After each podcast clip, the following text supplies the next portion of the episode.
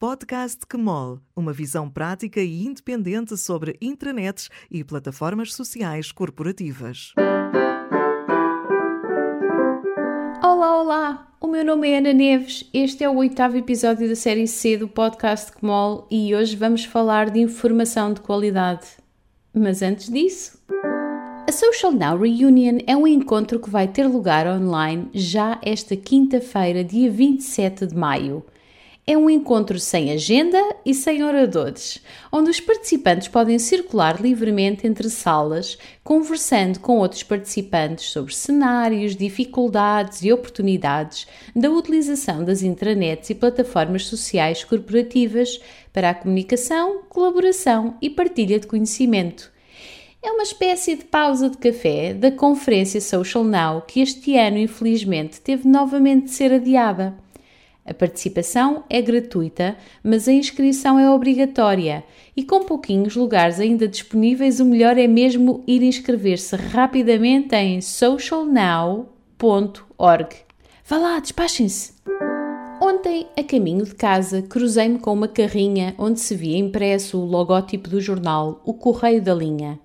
Não pude deixar de sorrir ao ler o slogan do jornal: Jornal Mensal de Atualidade se aqui há uns anos ainda era possível dar notícias mensalmente e considerar que eram atuais, o mesmo não se passa certamente agora.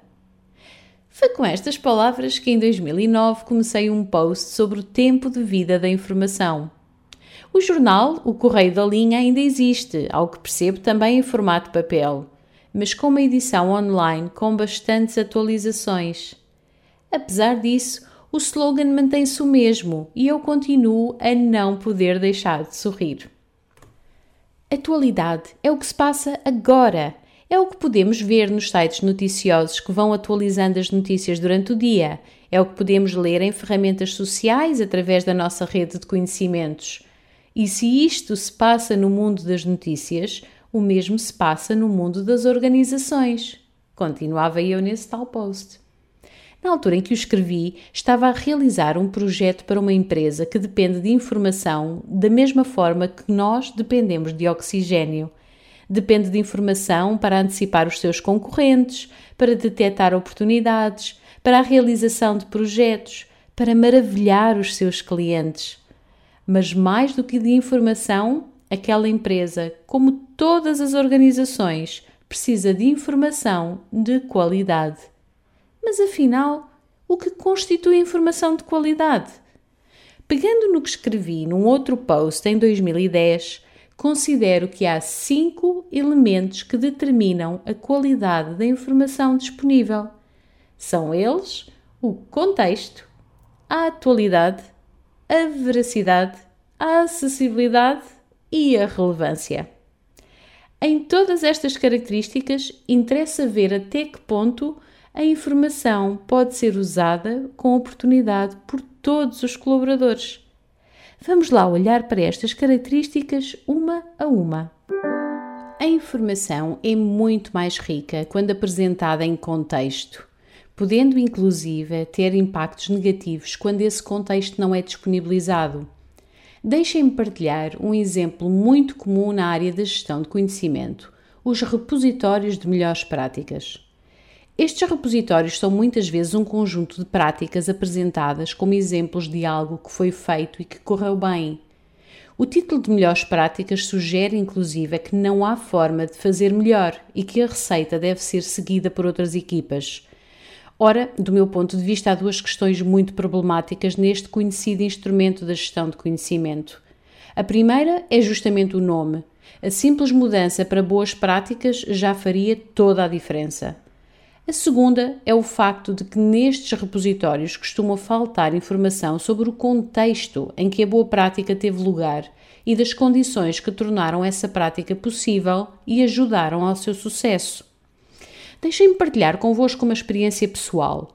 Há uns anos fui responsável por um programa de mudança cultural numa instituição financeira britânica na altura, com o intuito de promover interação entre colegas de várias equipas e quebrar os silos que se haviam formado na organização, organizei alguns jogos em jeito de torneio, usando como pretexto o Campeonato do Mundo de Futebol que estava a decorrer nessa altura. Considerando a diferença significativa de perfis entre os colegas dos vários escritórios, os prémios do torneio eram bastante diferentes. Enquanto que num dos escritórios o prémio foi um almoço com um dos diretores, noutro escritório foi um lugar de estacionamento reservado à porta do edifício durante um mês, especialmente importante nos dias de turno noturno. Se eu tivesse documentado o que fiz num dos escritórios sem dar contexto e alguém tivesse pegado nisso e tentado aplicar no outro escritório, a iniciativa poderia não ter tido a aceitação que teve e poderia até ter tido um impacto bastante negativo por causa das sensibilidades e da situação que se vivia na empresa. Há ainda um outro ângulo relacionado com o fator contexto. É que a informação será tão mais importante quanto ela se enquadrar com as preferências pessoais ou nível de conhecimento de quem a consulta. Um exemplo muito básico é o da língua. Posso ter o um melhor conteúdo, mas se me for apresentado numa língua que eu não entendo, de pouco me vai servir. Ou, por exemplo, pegando num daqueles exemplos mais típicos, se eu estiver a fazer um trabalho sobre o Natal e pesquisar a palavra Peru, a informação que vou encontrar terá muito mais valor para mim se for informação relacionada com o animal e não com o país sul-americano. Olhemos agora para a atualidade. Quem é que quer informação desatualizada?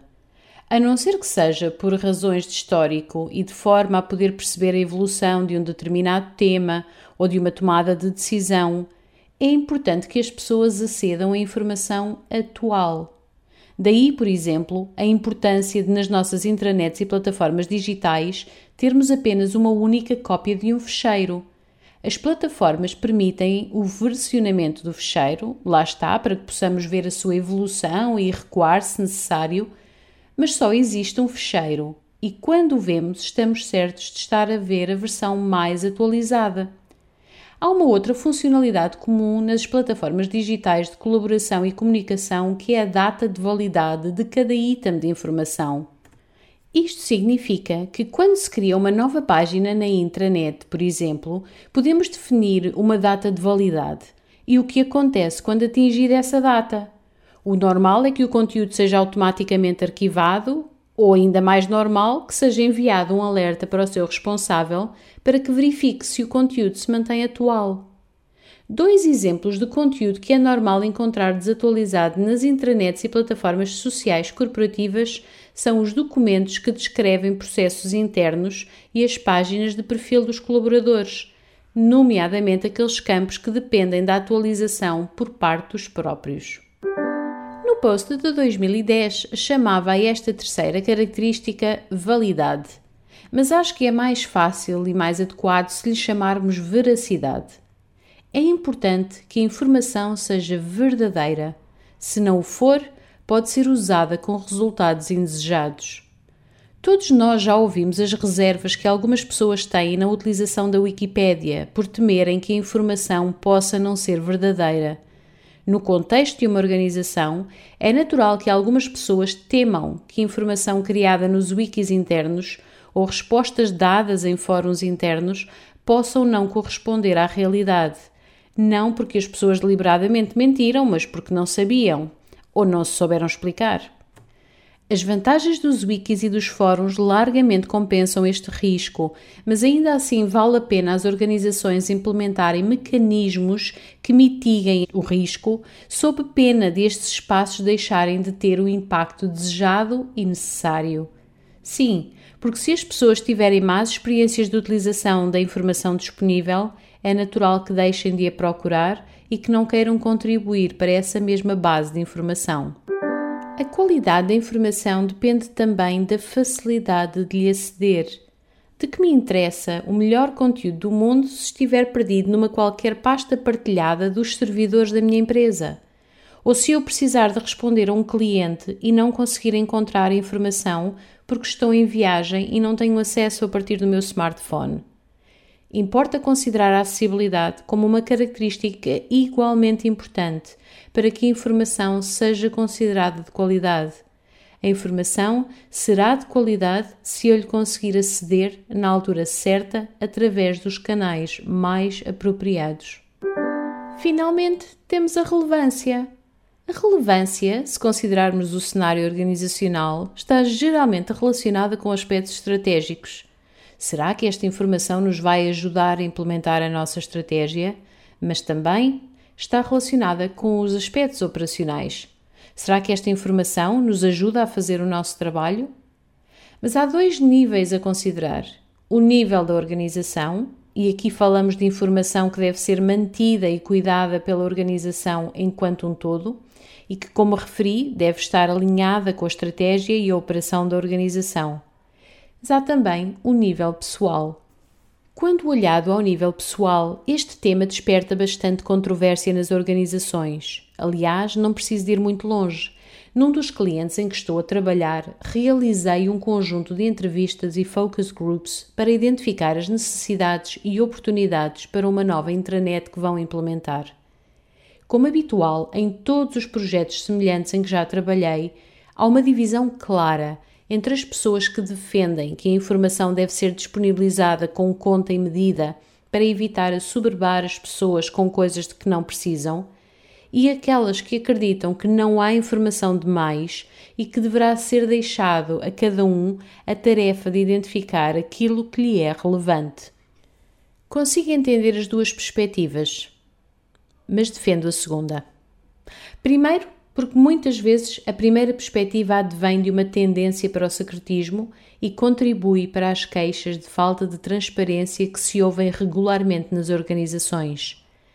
Em segundo lugar, porque com bons mecanismos de pesquisa, com uma boa estrutura e classificação de informação, podemos ajudar as pessoas a encontrar a informação que lhes é relevante. E em terceiro lugar, porque até admitindo que uma organização consegue saber as áreas de interesse de um colaborador, e isto é um, uma, um, um salto, um stretch, nada paga o potencial da serendipidade, do acaso, da possibilidade de eu esbarrar com a informação que, em teoria, nada tinha para me ser útil, mas que de repente me ajuda a encaixar uma série de peças e a entender algumas coisas em que estou a trabalhar e a ter ideias novas. Há uns anos, trabalhei num projeto para o Ministério da Educação no Reino Unido. O objetivo era criar uma plataforma de apoio à inovação e partilha de conhecimento entre stakeholders do sistema de ensino britânico. Na altura sugeri que cada utilizador da plataforma poderia incluir no seu perfil algumas áreas em que tinha conhecimento para oferecer, áreas em que precisava de conhecimento e temas do seu interesse. Ao fazer login na plataforma, cada utilizador via imediatamente novo conteúdo relacionado com os temas do seu interesse e com as áreas em que necessitava de conhecimento. Para além disso, via também outros utilizadores que tinham conhecimento para oferecer nas áreas em que eles próprios precisavam de ajuda.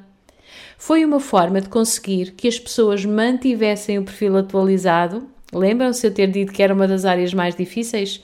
Mas também era uma forma de garantir que as pessoas encontravam informação relevante e direcionada sempre que entravam na plataforma.